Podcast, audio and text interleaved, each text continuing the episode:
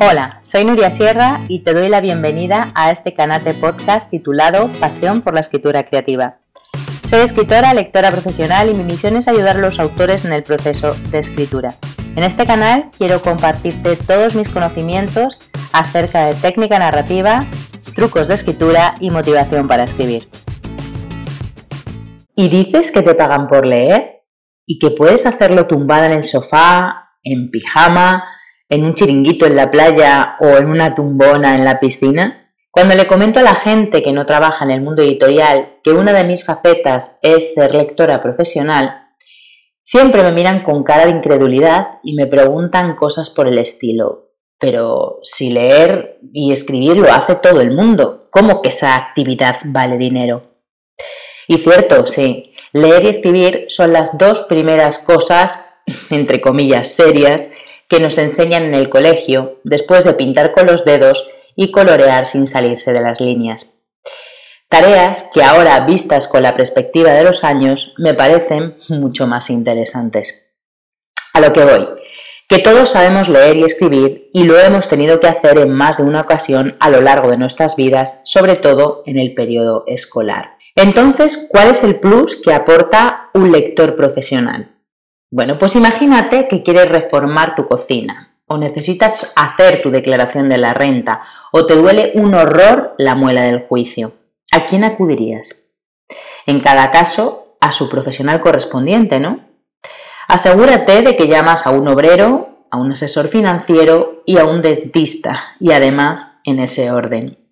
Esto que parece tan obvio, en el mundo de la escritura parece que hay que justificarlo continuamente. No, como mi madre sabe leer, le he impreso la novela que estoy escribiendo y aprovechando la comida de Navidad se la he dado para que le eche un vistazo. Y no, de verdad que no pongo en duda que tu madre lea. La mía también es una gran lectora, pero antes que lectora es mi madre y me quiere horrores, me quiere infinito. Así que ella no podría ser jamás objetiva.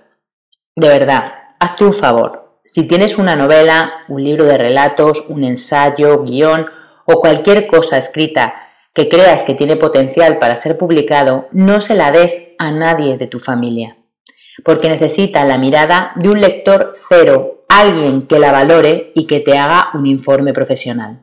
Los lectores profesionales, que también encontrarás por ahí como lectores editoriales, son figuras muy importantes dentro del mundo de la edición, porque son los que leen, valoran, analizan una obra en concreto, esa obra que luego puede encontrar salida en el mercado editorial y que te puedes encontrar publicada y luego comprarla en la librería.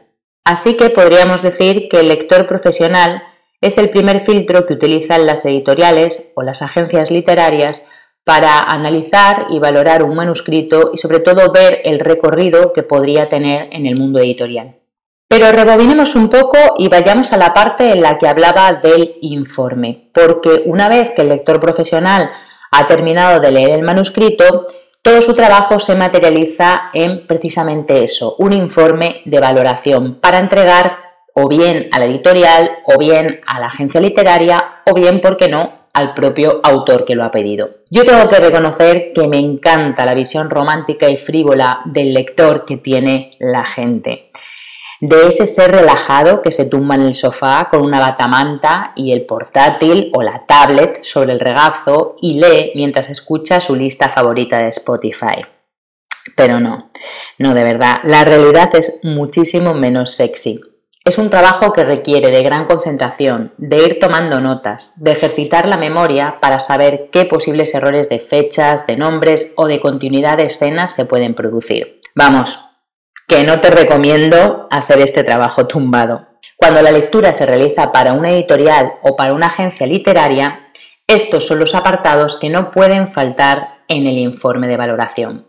Primero, normalmente se hace una sinopsis de la obra que es un breve resumen del argumento para que el editor o el agente literario se haga una idea del tema principal de la historia. Luego viene el apartado de impresiones y valoración personal.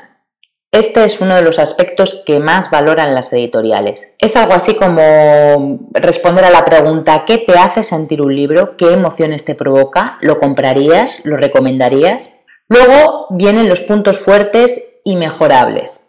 Este apartado ayuda sobre todo a los autores o a las autoras porque pueden hacerse una idea del valor de su historia y de aquellas cosas en las que flojea y podría mejorar. Un paréntesis.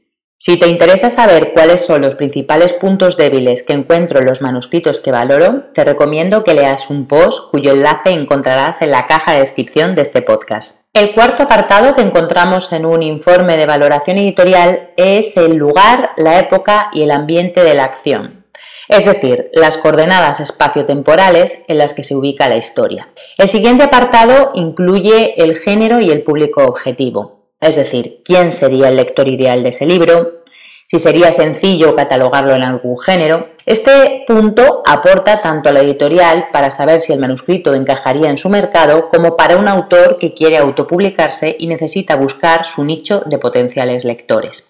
Luego vendría un apartado donde se hablaría de los personajes, cómo están construidos, sus motivaciones y actantes, su psicología, las relaciones entre ellos, los protagónicos y los secundarios. Luego, el penúltimo punto sería el tono y el estilo.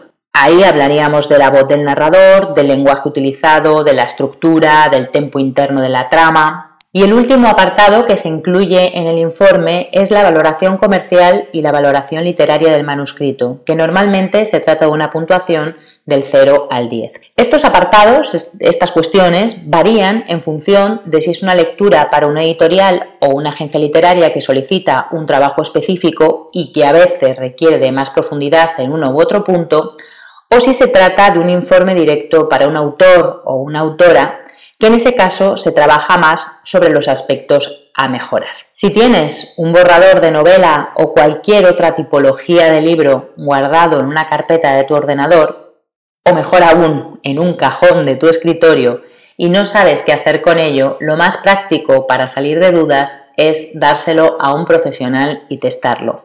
Quién sabe, igual se convierte en el próximo bestseller. Y hasta aquí el podcast sobre qué es la lectura profesional.